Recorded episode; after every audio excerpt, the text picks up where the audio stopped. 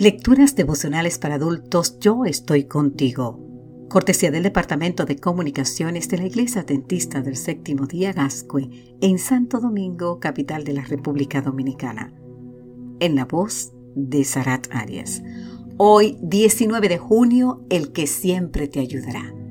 El libro de Isaías, capítulo 44, versículo 2 nos dice, Yo soy el Señor, tu Hacedor, el que te formó desde el vientre y el que siempre te ayudará. Y yo te digo que no temas. George Floyd, reconocemos ese nombre, ¿verdad? El 25 de mayo del 2020, Floyd quedó inmortalizado en la memoria de la sociedad estadounidense.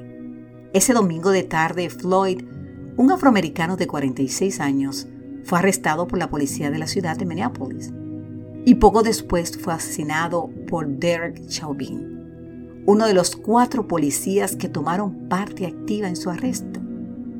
Tal como todos pudimos ver, Chauvin presionó su rodilla izquierda sobre el cuello de Floyd durante 8 minutos y 46 segundos.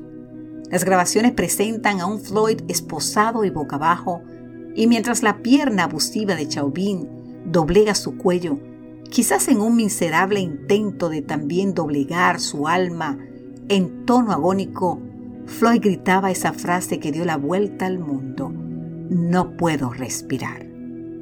La muerte de George Floyd me llevó a reflexionar en nuestro gran pecado, la inhumanidad humana. Sin duda, una gran paradoja, pero paradójicos somos. ¿Cómo es posible que el defensor se convierta en opresor? Es posible cuando perdemos de vista nuestra necesidad de Dios para vencer nuestras paradojas internas. Como Floyd, somos muchos los que no podemos respirar, lo que sentimos que se nos ha ido el aliento por tantas injusticias y sufrimientos que han convertido en el pan nuestro de cada día. Se nos va el aliento una y otra vez, por esas y por muchas otras razones. No puedo respirar. Suspiramos, ante tanta impotencia que sentimos de manera individual y también colectiva, las palabras del antiguo poeta hebreo me parecen más relevantes que nunca. Salmo 143, 3 al 6. Mis enemigos me persiguen, me han aplastado contra el suelo. Me encuentro totalmente deprimido, turbado tengo el corazón. Me acuerdo de tiempos anteriores y pienso en todo lo que has hecho. Hacia ti tiendo las manos, sediento de ti, cual tierra seca.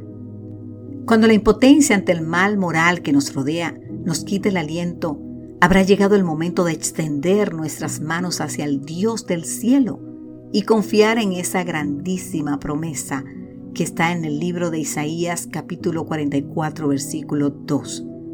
Yo soy el Señor, tu Hacedor, el que te formó desde el vientre y el que siempre te ayudará.